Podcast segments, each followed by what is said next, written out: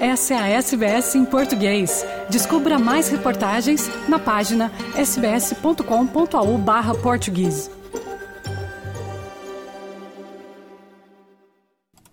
O ex-presidente Luiz Inácio Lula da Silva, do PT, teve 48% dos votos na eleição presidencial brasileira no primeiro turno deste domingo, contra 43,24% de Jair Bolsonaro, do PL.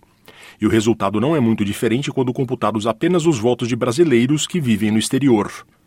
Com 97,84% dos votos fora do país apurados, Lula aparece com 47,27% dos votos expatriados, o equivalente a 136.637 votos. Jair Bolsonaro tem 41,49%, equivalente a 119.920 votos.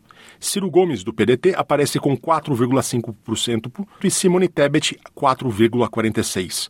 Felipe Dávila, 1,28%. Os demais candidatos tiveram menos de 1% até o momento. Entre os principais polos de votação no exterior, Lula vence no maior deles, Lisboa, que 45.200 brasileiros aptos a votar. Mas Bolsonaro levou em Miami e Boston, que aparecem logo a seguir, com 40.1 mil e 37.1 mil eleitores, respectivamente. Lula dominou em Portugal. Com 96,55% dos votos apurados, o candidato petista obteve 10.873 votos em Lisboa, o equivalente a 61,55%, contra 5.876 de Bolsonaro, que equivale a 30%, 30,61%. No Porto, com 94% dos votos apurados, o ex-presidente vencia com 60,48% dos votos válidos contra 30,03% do atual presidente. Lula também venceu o pleito em Faro.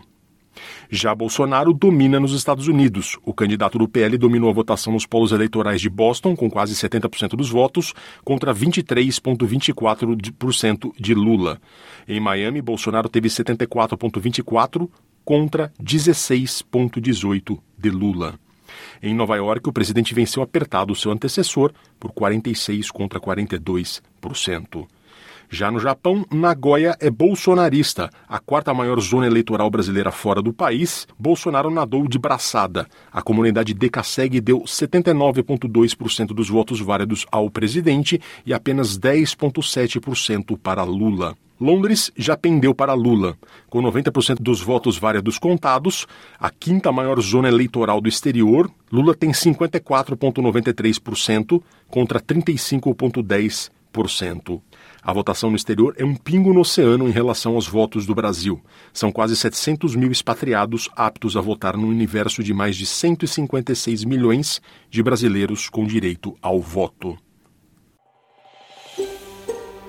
Quer ouvir mais notícias como essa? Ouça na Apple Podcasts, no Google Podcasts, no Spotify ou em qualquer leitor de podcasts.